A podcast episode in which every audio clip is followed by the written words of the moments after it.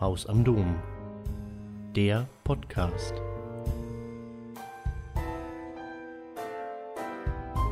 Von dieser Stelle aus ein herzlich willkommen heute Abend hier im Haus am Dom im Rahmen der Salgado-Ausstellung, die seit Anfang Juni hier im Hause gezeigt wurde und noch wird. Morgen wird sie abgebaut, die Ausstellung Terra. Und wir haben diese Ausstellung begonnen mit, einem, mit einer Vernissage, mit einer Eröffnung, wo eröffnend Wolfgang Hees, unseren primären Referenten des, auch des heutigen Abends, uns etwas zum Hintergrund dieser Ausstellung, aber auch über die äh, MST-Bewegung, über die Landlosenbewegung erklärt hat. Und wir schließen diese Zeit der Ausstellung hier im Haus wieder mit einem Vortrag von ihm zur politischen Situation in Brasilien unter der zugespitzten Überschrift Präsident Bolsonaro Christ oder Faschist oder beides. Etwas polemisch zugegebenermaßen, aber damit wollen, wollten wir und wollen wir die aktuellen politischen Umstürze in diesem Land thematisieren und Wolfgang Hees wird uns dazu Auskünfte geben. Mein Name ist Thomas Wagner, ich bin hier im Hause zuständig für den Bereich Nord-Süd und ja, war froh, dass in unserem Ausstellungskalender äh, diese große Lücke war, um diese bereits 20 Jahre alte Ausstellung hier im Haus zeigen zu können. Ich freue mich sehr, dass Wolfgang Hees bereit war, aus Freiburg, aus der Nähe von Freiburg wieder hinzukommen. Er ist Vorsitzender des Vereins MST Amigos hier in Deutschland, also ein Unterstützerverein der Landlosenbewegung in Brasilien die politische Bildungsarbeit auch hier in Deutschland macht, aber auch immer wieder versucht, über Spendenaktionen äh, die MST-Arbeit vor Ort in Brasilien äh, zu unterstützen. Er wird uns, wie gesagt, einen Überblick geben über die aktuellen politischen Verwerfungen in Brasilien. Zwischendurch gab es noch eine, einen Zuwachs an Kompetenz in Brasilien-Fragen oder Bolsonaro-Fragen. Andreas Nöthen hat mitbekommen, dass die Ausstellung hier gezeigt wird und wir haben Kontakt aufgenommen. Er hat jetzt vor einigen Wochen dieses Buch über Bolsonaro veröffentlicht. Er hat in Brasilien, er ist Journalist von Hause aus und hat äh, qua Familie einige Jahre in Brasilien jetzt verbracht und ähm, hat das politische Geschehen dort emsig verfolgt und hat dann passend zu unserem Abend hier dieses Buch veröffentlicht, was ich mit großem Interesse und großer Begeisterung gelesen habe, Bulldozer Bolsonaro, wo er diese Figur von seiner Biografie her, von seiner politischen Ausrichtung her, von seiner politischen Verwurzelung in den Eliten Brasiliens äh, präsentiert. Gut, ähm, mein Name ist Wolfgang Hees, ich bin Landwirtschaftsmeister, bin Biobauer hier in Deutschland, bin aber gebürtiger Brasilianer, äh, habe in den 80er Jahren mehrere Jahre wieder als Entwicklungshelfer in Brasilien gearbeitet. Bin hier in Deutschland bei der ABL, bei der Arbeitsgemeinschaft Bäuerliche Landwirtschaft. Das ist die deutsche Organisation innerhalb der Via Campesina, was die internationale Kleinbauernbewegung ist. Und das MST ist der Hauptvertreter in Brasilien, die Landlosenbewegung in dieser Via Campesina. Das sind so schnell gesagt meine Zusammenhänge und Kontexte. Ich habe Kleinbauernberatung in Brasilien gemacht, habe 500 Hektar Schul, äh, Schulversender umgestellt auf Biolandbau und eben mit Kleinbauern ähm, Produktion, aber auch vor allem Organisation und ähm, Unterstützung da gemacht. So sind wir an Sebastian Salgado gekommen. Salgado ist auch ein Freund der Kleinbauern und der Landlosenbewegung.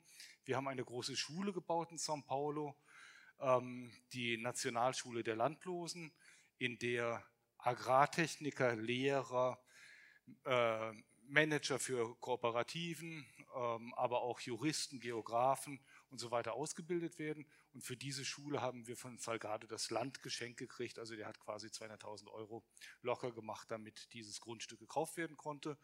Und wir haben dann beim Bau der Schule von ihm die Ausstellung zur Verfügung gestellt gekriegt, damit wir hier in Deutschland, in Europa die Amigos MST gibt es nicht nur in Deutschland, sondern in ganz Europa, kann man sagen, in Kanada, USA. Wir haben diese Ausstellung, wie gesagt, 800 Mal ausgestellt und damit Gelder generiert, um dann ein 3 Millionen EU-Projekt kofinanzieren zu können. Aus dem ist dann die Schule gebaut worden. Die Schule selbst gebaut von den Brigaden der Landlosen. So, ich habe auch heute versucht, so ein bisschen diesen Kontext mit den Landlosen und der Ausstellung mit in dieses Thema gekriegt, dass man bestimmt von ganz vielen Seiten her anfassen könnte. Aber wir haben ja die Ausstellung und wir haben diese marginalisierten Gruppen in, in Brasilien, Landlose, Kleinbauern, Indigene, die Bewohner der Favelas und so weiter, für die sich Salgado auch immer interessiert hatten, wo ja etliche Bilder auch in der Ausstellung sind. An denen möchte ich das gerne aufhängen, aber ich möchte anfangen mit etwas ganz Aktuellem, mit einem kleinen Film anfangen, was am 24. August in Brasilien passiert ist. Polizeieinsatz bei Kleinbauern in Brasilien. Mitglieder der Landlosenbewegung werden vertrieben. Ein brutaler Konflikt um Boden. Auf diesem Grundstück leben Kaffeepflanzer seit mehr als 20 Jahren schon. Cicero Mariano ist Nachfahrer von Sklaven und Ökobauer. Doch seine Existenz ist bedroht. Er und andere Mitglieder der Landlosenbewegung sollen von hier vertrieben werden. Ich werde nicht zulassen, dass sie mir mein Land und mein Haus wegnehmen. Ich habe keine Angst. Sollten sie unsere Siedlung räumen, wird es mir das Herz brechen. Hier ist doch mein Leben. Das Gelände gehört zu einer alten Zuckerrohrfabrik, die in den 90ern hochverschuldet pleite ging. Jetzt wollen die früheren Besitzer es zurückhaben und das Gebiet an einen der größten Kaffeeexporteure Brasiliens vermieten. Die Landlosen sollen deshalb ihre Parzellen räumen, ganz im Sinne von Präsident Bolsonaro, der genau das den Großgrundbesitzern der Region versprochen hatte. Doch die Kleinbauern wollen das Gebiet nicht kampflos räumen, das sie seit 22 Jahren besetzen. Sie haben gegen den Räumungsbefehl geklagt, weil sie sich ungerecht behandelt fühlen. Cicero schwört die anderen ein. Wenn man uns nicht als Besitzer dieses Landes ansieht, dann aber auch nicht diese Großgrundbesitzer. Wir haben Gewohnheitsrechte. Plötzlich brechen Feuer aus, wenige Stunden vor dem Räumungstermin. Cicero und die anderen Kleinbauern rücken aus. Weiter oben am Hügel brennt eine Wiese lichterloh. Für die Bauern ist klar, das war kein Zufall. Das ist ein Einschüchterungsversuch, um uns der Brandstiftung zu beschuldigen. Dort oben ist unser Naturschutzgebiet. Am nächsten Morgen ein gewaltiges Polizeiaufgebot. Die Schule und auch das Haus von Cicero sollen geräumt werden, obwohl die Landlosen den Gerichtsbeschluss juristisch anfechten. Mitten in der Pandemie kommt ihr hierher? Die Landlosen haben Barrikaden errichtet, die Polizei wiederum setzt Hubschrauber ein und rückt vor. Cicero muss mit ansehen, wie sein Haus abgerissen wird. Ich werde weiterkämpfen, trotz Vertreibung, und irgendwann hierher zurückkehren. Eine Entschädigung erhalten sie nicht und müssen auch ihre Schule räumen. Diesen Kampf haben die Kleinbauern in Brasilien verloren.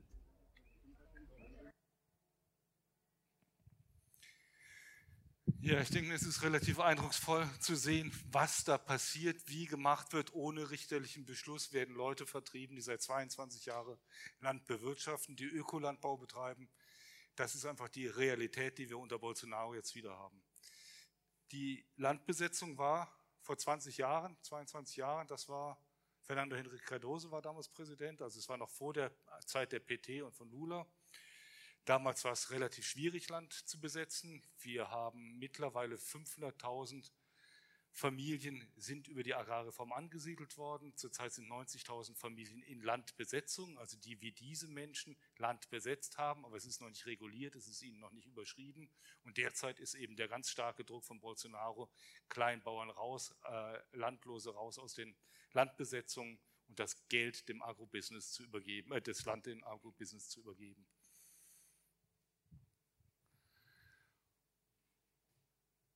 Bolsonaro hat ja drei ganz große Verbündete oder drei, mit denen er eng zusammenarbeitet. Drei Gruppen. Und zwar die Evangelikalen, die eine sehr starke Gruppe auch im Parlament sind, die Großgrundbesitzer und die Militärs.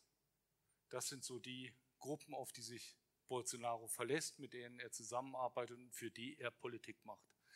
21.08. massiver Polizeieinsatz, ohne richterlichen Beschluss, vertrieben, Schule, Pflanzung zerstört, verbrannt.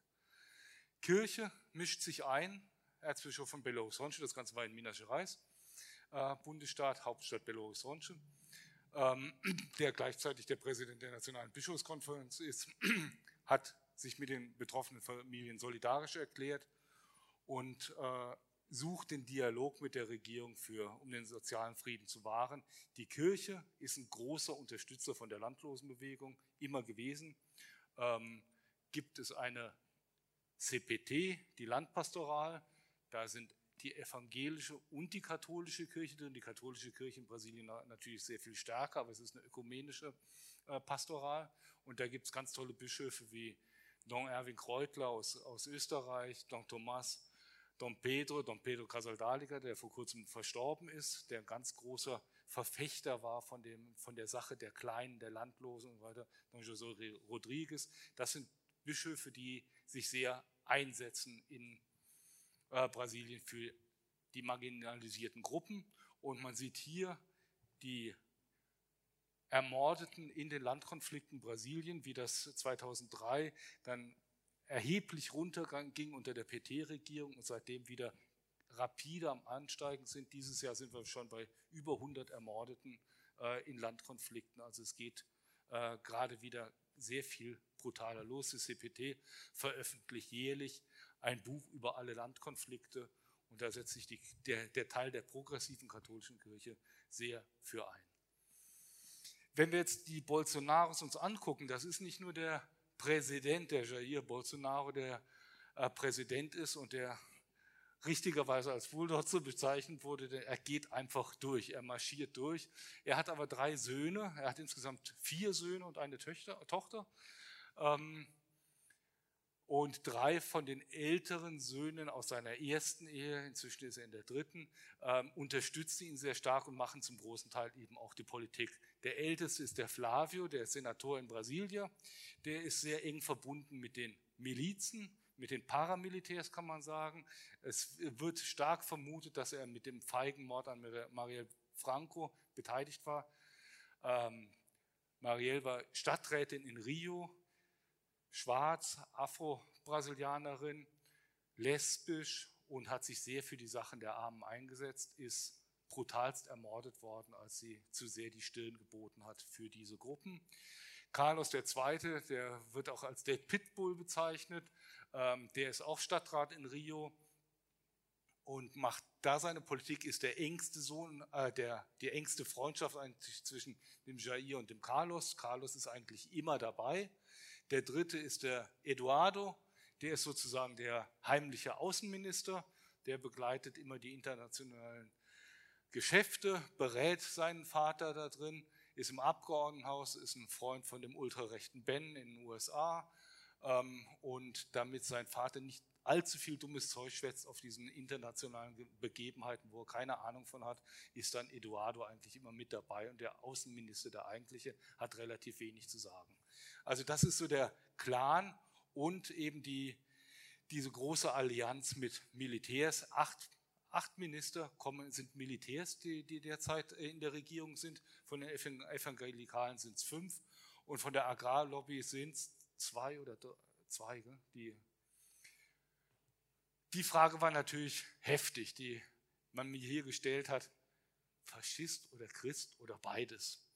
Es ist ja ein bisschen schwierig zu sagen, erstmal, was ein Faschist ist. Beim Christ fällt es einem nicht viel leichter, finde ich.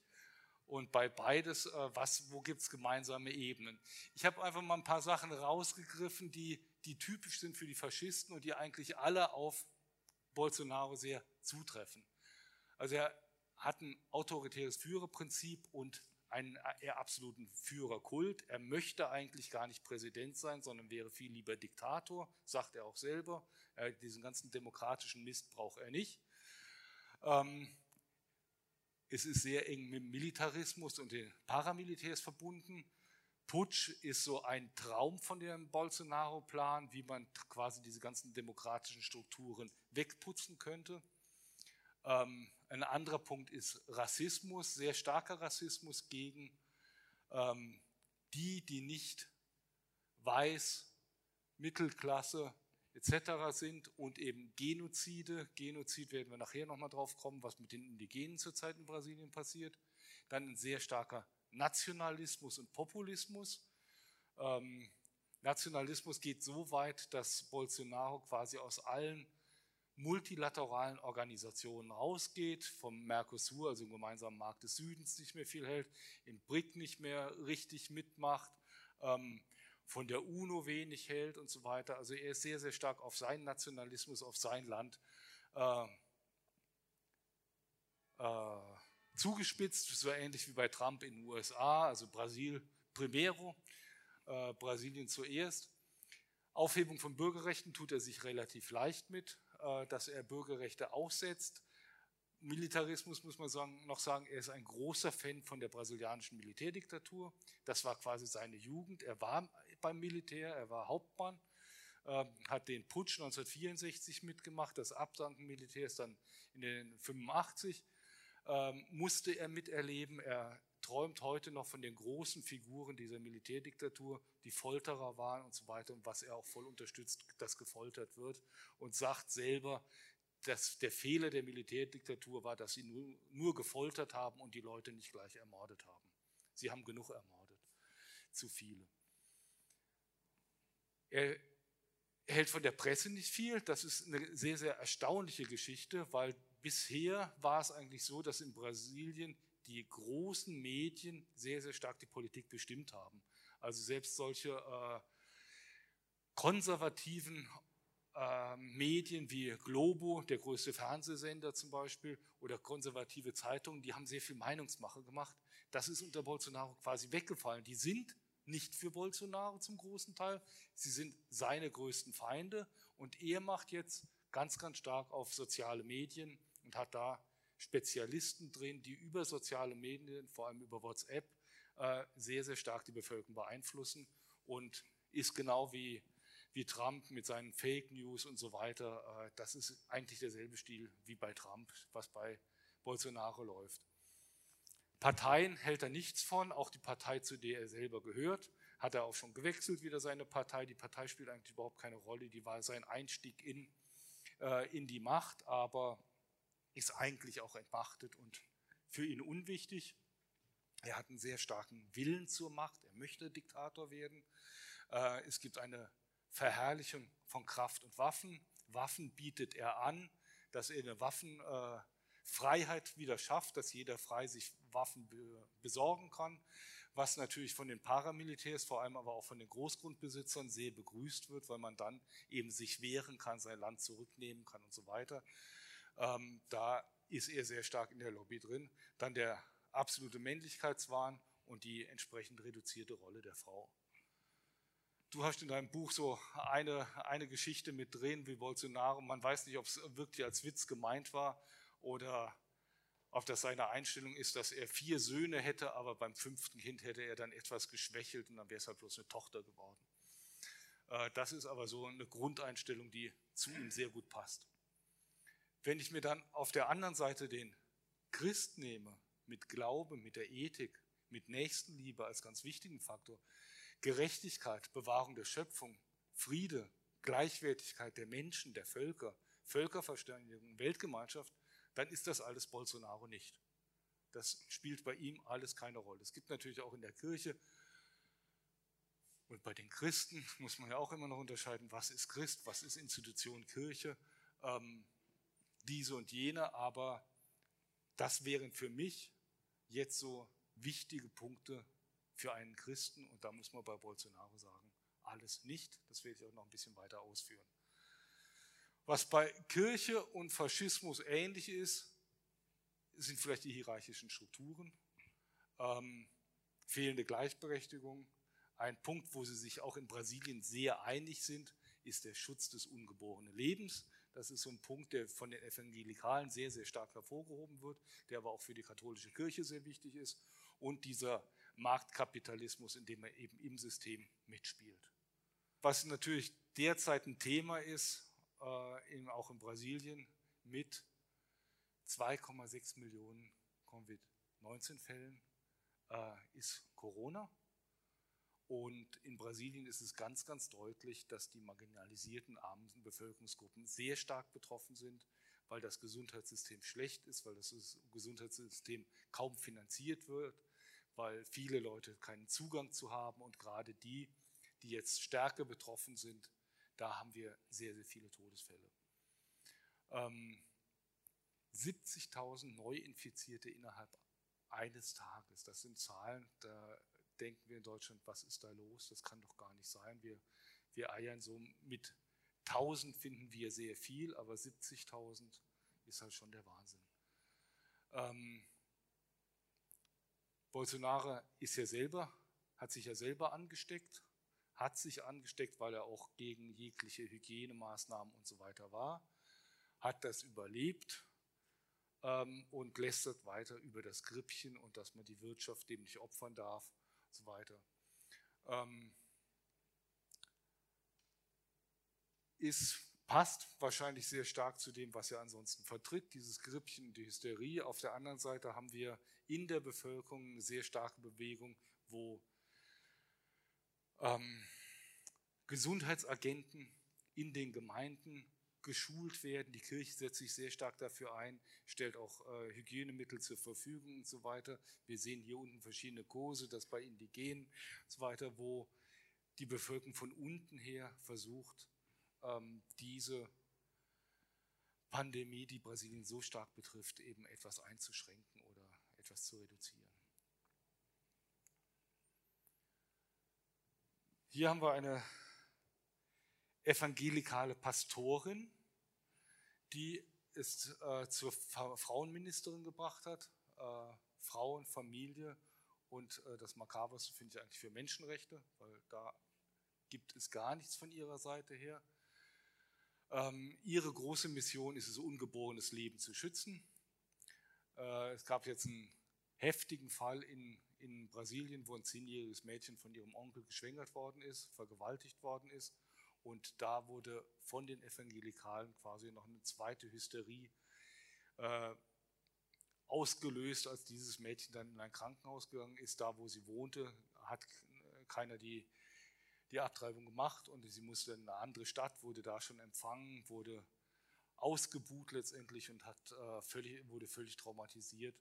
Ähm, das ist äh, so die, die Rolle von Mann und Frau, die sich unter Bolsonaro quasi wieder in die Breite trifft. Sie vertritt auch so die, fand ich sehr passend, die äh, Meinung, dass Jungs wieder blaue und Mädchen wieder rosa Kleidung tragen sollen. Also alles, was gegen andere Sexualitäten ist und so weiter, ist für dieses Land mittlerweile nicht mehr möglich. Es ist quasi wie, wie vor der PT-Regierung, als sämtliche Homosexuellen aus Brasilien ausgewandert sind, äh, weil sie in Brasilien das nicht ausleben konnten. Ähm, Menschenrechtsverletzungen marginalisierte, landlose Indigenen sind für sie überhaupt kein Thema, hat sie sich noch nie mit befasst, auch wenn sie die Menschenrechtsbeauftragte der Regierung ist. Wir haben noch so einen Fall von einem Evangelikalen, der ist jetzt der Leiter der nationalen Indianerschutzbehörde, der FUNAI, geworden.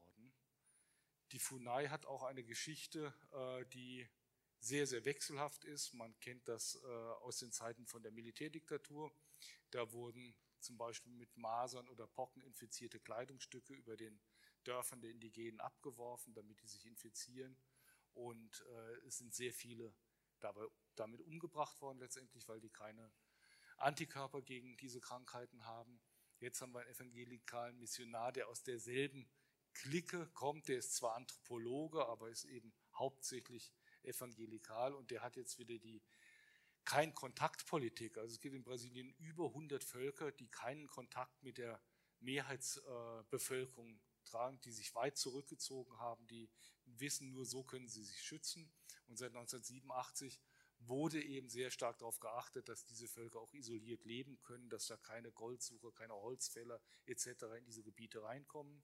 Diese Politik wird jetzt gerade wieder aufgehoben. Man geht gezielt zu denen und möchte sie integrieren, wie es dann immer heißt, und bringt ihnen quasi die Krankheiten, gerade in Corona-Zeiten und so weiter, eine ganz, ganz fatale Situation. Wir haben unter den Indigenen sehr, sehr viele ähm, Erkrankte an, an Corona. Unter den Indigenen, wie gesagt, sehr viele Erkrankte an Corona. Man versucht sie, sie versuchen sich jetzt zurückzuziehen. Ähm, es gibt von vielen Organisationen, Survival International, von Amnesty, von der Caritas etc., ähm, Projekte jetzt, die Desinfektionsmittel, die Masken etc. in diese Gebiete reintragen, die diese Ausbildung von Gesundheitsagenten machen und die versuchen, das ein bisschen einzuschränken und vor allem auch aufrechtzuerhalten, dass diese Kontakte, ähm, ja, dass diese Isolation der Völker weiter aufrechterhalten wird. Es ist aber auf der anderen Seite so, wir haben zwar jetzt diesen neuen evangelikalen FUNAI-Präsidenten, aber auf der anderen Seite wurden die Gelder der FUNAI, genauso wie der IBAMA, der Naturschutzbehörde, jeweils im Bereich von 80 bis 90 Prozent gekürzt. Also die haben gar keine operative Möglichkeiten mehr eigentlich äh, was zu machen. Und ähm, von daher äh, ist die Situation so, dass die äh, katholische Kirche auch sagt, wir sind im, im Bereich einer, eines Genozides. Ähm, Die, es haben sich die 152 von den progressiven brasilianischen Bischöfen eingeschaltet, die eine, die Pandemie als eine beispiellose Gesundheitskrise bezeichnen und Bolsonaro als völlig unfähig, diese zu bewältigen.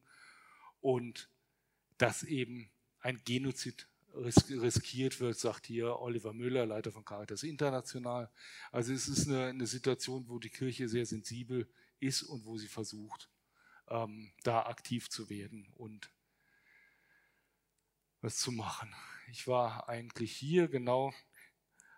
Ähm, das ist das andere Thema. Ich habe eben über die IBAMA kurz gesprochen. Der Naturschutzbehörde wurden die Mittel entzogen. Es wurden im Amazonasgebiet auch die mobilen Einsatzgruppen gegen Sklaverei analoger Arbeit äh, völlig dekapitalisiert. Das war hier die Policia Federal, hatte einzelne Einheiten, die sind dann in die Gebiete gegangen, wo es Sklaverei analoge Arbeitsverhältnisse gab und hat mehrere zigtausend Arbeitssklaven letztendlich befreit. Die haben auch kein Geld mehr. Ähm, und insgesamt ist das, was wir oben rechts in dem Bild sehen, das ist quasi der, die Zukunft von Amazonien. Ähm, ein paar Nelore-Rinder, ein Fleischzuwachs von 500, 600 Kilo pro Hektar, was absolut lächerlich ist. Und nach fünf, sechs Jahren sind die Flächen völlig erodiert und eigentlich nicht mehr für eine Produktion zu nutzen. Das ist das Drama, was in Amazonien passiert, äh, wo man sagen muss, also die, die Waldbrände, wir hatten nie diese riesigen Raten an Waldbränden, wie wir sie der, derzeit haben. Ähm, die, die sind um das 30-fache gestiegen, die Rodungen. Es wird nicht mehr kontrolliert, es wird eher dazu eingeladen, dass die Großgrundbesitzer weiter Land roden, weil Bolsonaro sieht da drin die Zukunft. Für ihn ist Amazonien eigentlich nur ähm, eine Ressourcenecke, wo man Bodenschätze rausnimmt, wo man Soja anbauen kann, wo man Vieh züchten kann. Aber der Erhalt von Amazonien spielt für ihn überhaupt keine Rolle. Ähm, weiter geht es sehr stark mit den Wasserkraftwerken und so weiter, die äh, schon vor Bolsonaro geplant wurden, aber wo es jetzt neue Pläne gibt, das Ganze noch auszuweiten, äh, wie hier Rio Xingu, 40.000 Menschen vertrieben, unheimliche Kosten, kein keine Entwicklung für die Region, sondern Aluverhüttung, was auf dem Weltmarkt verkauft wird. Also die regionalen Populationen kriegen nichts von dem Strom, den braucht man eben, um aus dem Bauxit Aluminium zu verhütten.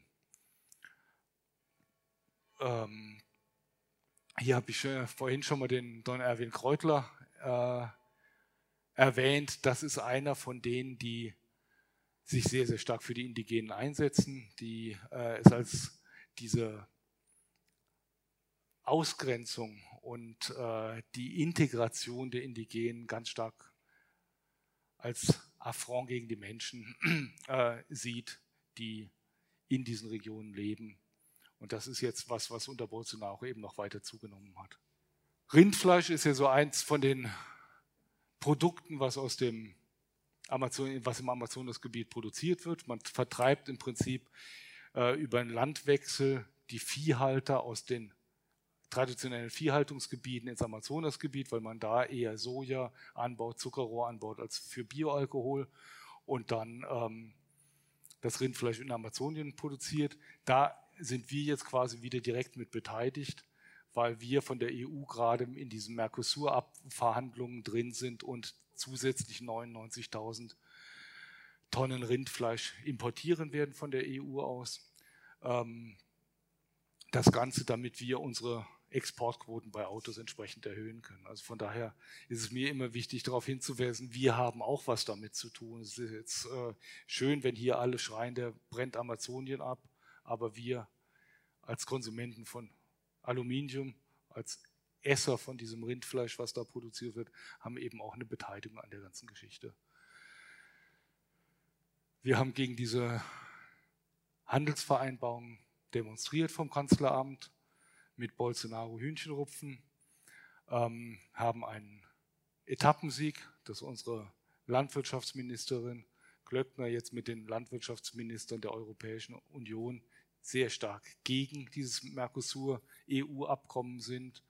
Es wird so sein, dass ähm, aufgrund der starken Rodung von Regenwäldern dieses Abkommen wahrscheinlich nicht realisiert wird und von daher erstmal dieser Markt nicht weiter angeheizt wird, wobei man immer sagen muss, wir Europäer spielen gar nicht mehr die große Rolle. Zurzeit ist der Hauptpartner, Wirtschaftspartner von Brasilien ist China und nach China kommen die USA und äh, da läuft der Ansatz, äh, Absatz weiter, auch wenn es international heftige Verwerfungen gibt zwischen China und Brasilien, immer wieder auch zwischen Brasilien und den USA, aber die Märkte laufen weiter und äh, die Produkte werden wahrscheinlich abgesetzt werden.